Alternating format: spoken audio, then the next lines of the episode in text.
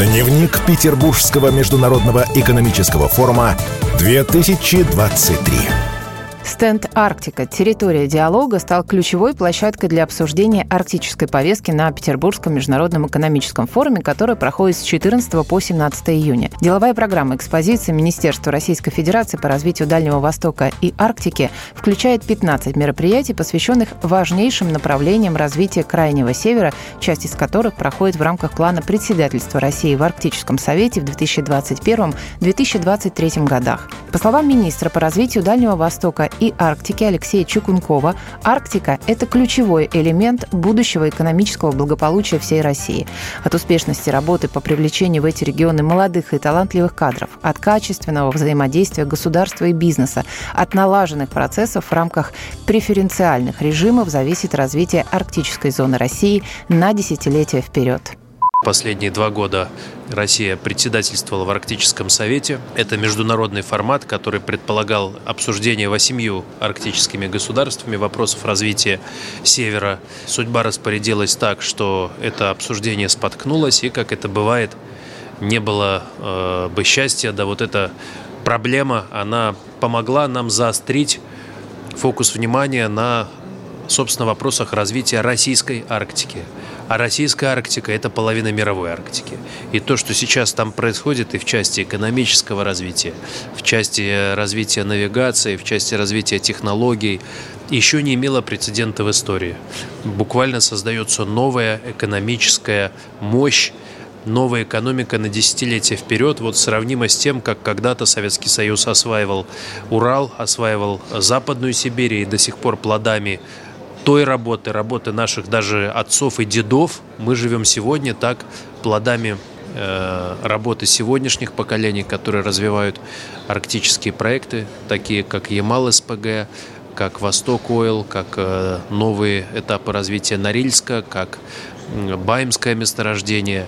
Э, эти проекты будут питать Россию и создавать благосостояние российских граждан на многие десятилетия. Программа стенда «Арктика. Территория диалога» также включает мероприятия, посвященные вопросам международного сотрудничества на Крайнем Севере. Роль внеарктических стран в устойчивом развитии Арктики и новые возможности для межгосударственного взаимодействия обсудили эксперты проекта Think Arctic, Think Global на сессии «Арктика как уникальная область международного сотрудничества, перспективы и возможности».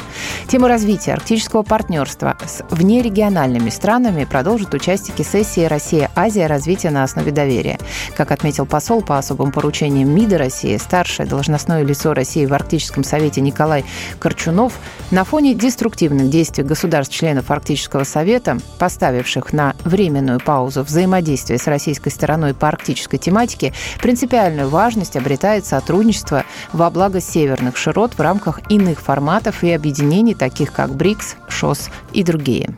С начала этого года состоялся и государственный визит председателя э, Си Цзиньпина, очень продуктивный в Российскую Федерацию, где э, в том числе и на площадке правительства Российской Федерации обсуждалось сотрудничество по целому ряду направлений технологического, инвестиционного, торгового.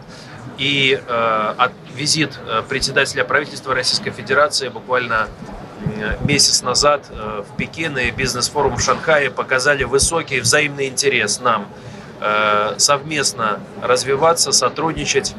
Э, я выделил бы здесь такие специфические дальневосточно-арктические направления, как создание международных территорий опережающего развития, как создание совместных производств, совместных технологий, взаимно интересных, как электротранспорт, технологии сохранения электроэнергии, как совместные агропромышленные проекты э, и в целом участие китайских компаний, в том числе в замещении э, технологий, которые раньше брались с Запада, мы видим этот интерес. Э, главное выстраивать это стратегическое партнерство на взаимовыгодных началах, которые обогащают взаимно Россию и Китай, и технологически, и гуманитарно, и культурно. В этом смысле наши отношения всеобъемлющего стратегического партнерства на сегодня находятся на выс- самом высоком уровне за историю. Свидетельство тому достигнутый нами товарооборот в 200 миллиардов долларов в год, который был заявлен как цель нашими лидерами, Владимиром Владимировичем Путиным и председателем Си Цзиньпином, он достигнут, поэтому сейчас будем ставить себе новые задачи, и в том числе за счет развития Северного морского пути, альтернативных логистических коридоров выполнять эти задачи. Дневник Петербургского международного экономического форума 2023.